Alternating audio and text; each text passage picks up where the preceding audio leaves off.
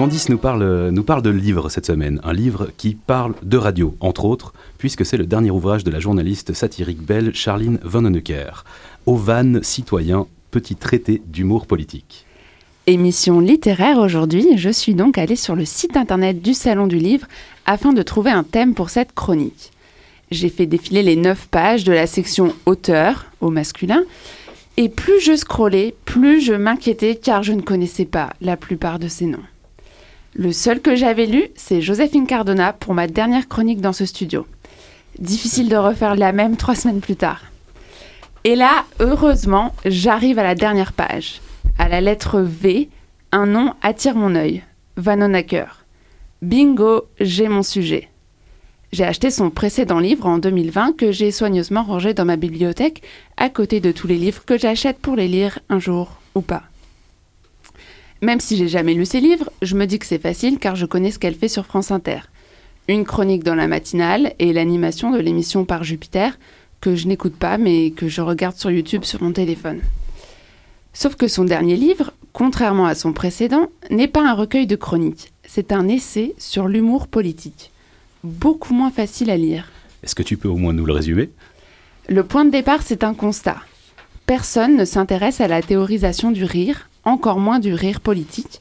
Peu d'ouvrages sont disponibles sur la question, mais ces dernières années, il a pris une place importante dans les médias, en tout cas en France. Comme Charline Vanhoenacker pratique l'humour politique depuis 8 ans sur la première radio de France, à l'heure du prime time matinal, elle est légitime pour en parler.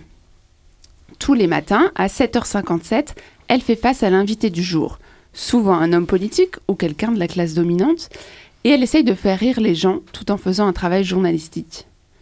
Dans son livre, elle livre une analyse scientifique de l'humour politique, ses enjeux, sa perception, sa construction, son histoire, sa relation avec les politiques.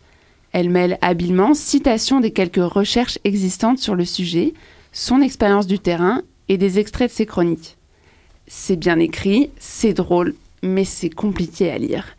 Surtout les passages théoriques où elle cite ses références. Après, quand elle explique avec ses mots à elle, c'est plus fun et plus concret. Et alors, qu'est-ce qu'elle nous dit concrètement? Elle nous explique que c'est important de rire, que l'humour politique et la satire ne sont pas faits pour blesser. Ils peuvent aider à faire passer la pilule, à décompenser après les attentats et à envoyer des gifs pendant le confinement plutôt que d'aller manifester. Elle rappelle que la liberté d'expression est fondamentale. Elle se demande s'il existe un humour de droite et un humour de gauche. Elle explique comment réagir si Marine Le Pen quitte le studio et comment faire de l'humour sur la Shoah. Ça fait 150 pages et c'est un travail essentiel qui donne du crédit aux humoristes et aux satiristes et qui nous ouvre les portes d'une fabrique du rire de service public. Il faut arrêter de se méfier des humoristes. Ils sont là pour inverser le rapport de force et mettre en exergue les problèmes de la société. Mais ce ne sont pas eux qui les causent. D'ailleurs, si tout allait bien, ils n'auraient plus de boulot. Donc le meilleur moyen de les faire taire, c'est de mettre en œuvre un monde meilleur.